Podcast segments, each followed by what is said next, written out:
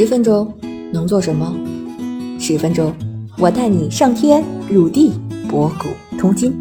这里是校友录，我是主播三十七度的坚果奶酪，欢迎你和我一起校游人生。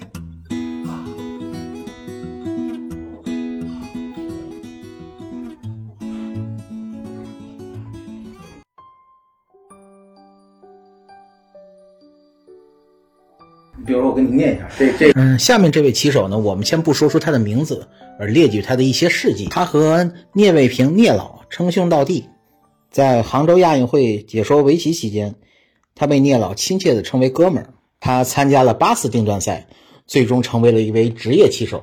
这就相当于我们平常人参加了八次高考，最终考上大学是一样。他被人们誉为给围棋带来了百万的流量，却不拿走一分钱奖金的人。他被誉为是抽象的女王，棋界的郭德纲，深圳系女友许瑞璇的好闺蜜。听说许瑞璇的中文就是他教的。在围甲联赛中，他是田忌赛马的典范，经常坐在主将桌。当然，他无一胜绩。他是吴清源杯围棋赛的形象大使，在智运会的混双围棋比赛中，他下出的英姿一手。把他的搭档彭泉老师吓出了表情包。他是第八届的虎扑女生冠军。比赛过程中，他击败了邓紫棋、倪妮、李艺彤、贾静雯、高圆圆，而高票当选。在围甲联赛中，他创造了两胜十四负的骄人战绩。在两场获得胜利的比赛中，他通过熬鹰战术，历时七个多小时的时间，嗯，战胜了当时已经五十九岁的芮乃伟老师。他的另一场获胜的比赛，则是战胜了刚刚定段成功，嗯，而且是当时年纪最小的于志莹同学。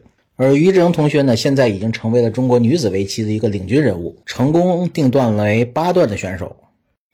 而上一个中国成功定段为八段选手的女子，呃，棋手还是现任的中国围棋协会的主席长号九段的老婆。张璇八段，所以这位棋手的精彩故事也被人们津津乐道。说他曾经是拳打南山敬老院，脚踏北海幼儿园。大家知道这名棋手是谁吗？人，他刚刚我们不是说嘛，那个聂老师在那个可能北大清华就是做那种讲演，他可能也能在那边不能说是嗯讲演吧，但是肯定是以这种社团的活动还能去参加，而且就是确实就是为他开的。嗯，然后聂老跟他跟谁？就这个人，这个人是谁？还没给你出名字哦。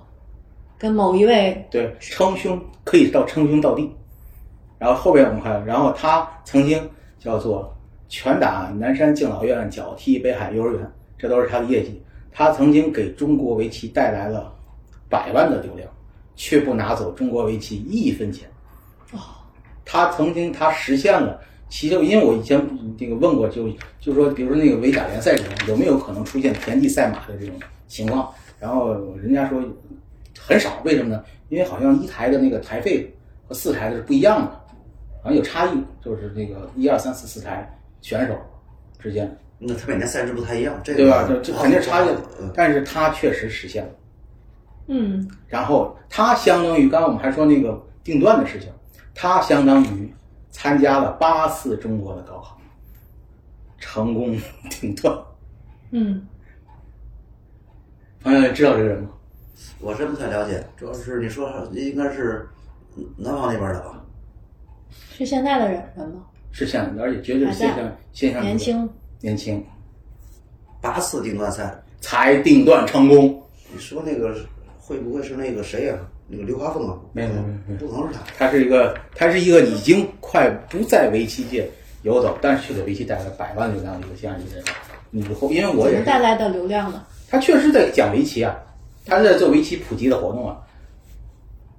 然后他的直播间里经常会有柯洁、张泉、展英，嗯，女孩子，女孩子，嗯，特别有一故事一样。我就说提出来以后可以大家，因为我当时是。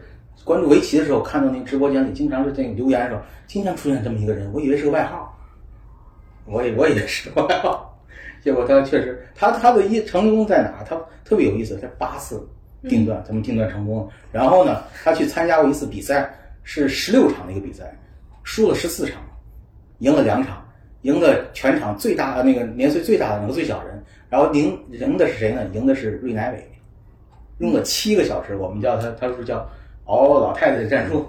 从此以后，从此以后，芮 乃伟同志再去比赛就不是拿着热水杯装水了，热水杯里装八宝饭，然后带着火腿面包，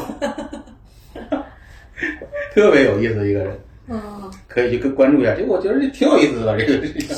他这个年代啊，它不一样了。对围棋的宣传啊，它肯定它的形式出现变化。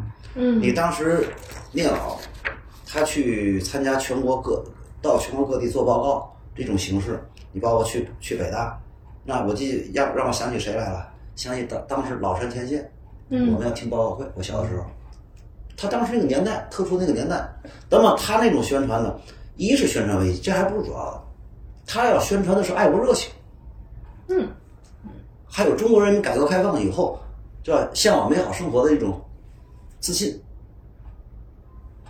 那么现在这个战鹰，他们不光他呀，可能还有一批嘛，差不多这种围棋也现主播现现在还有一批对围在抖音上围棋主播，他们有一批在做这个，呃，这个这个这个活动。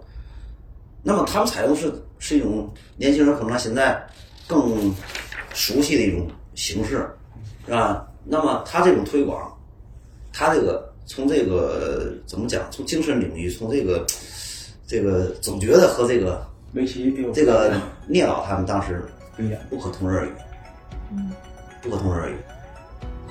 嗯，当然这样的人越多，对咱的围棋普及当然是越好。啊，但是他从他这个历史价值来看，不一样。嗯，他们不，他们我觉得是没有可比性啊。对对对，实在是不一样。但是嘛，就今年的杭州亚运会有一盘棋，就是聂老跟战鹰在讲，聂老已经那时坐在轮椅上，就站就身体上不好，然后战鹰那儿，战鹰这个水平反正就已经是职业棋手的地下室了。一个小天业晚余棋手的天花板。他不能已经人家已经算是职业了，毕竟定段成功，虽然是八年了，然后定段成功。当时他讲的时候，站的那个聂老就已经哥们儿，你知道怎么这样？怎么可能这样？当时就有蹦出来这么多，所以说战友，我跟聂老已经成为了大伙哥们儿，挺有意思的一个事情。嗯，你说的这个围棋史，你这可能体现的是聂老的格局非常大，是吧？两个意思，真的。真的两个意思，挺挺那不是一个领域内的对吧？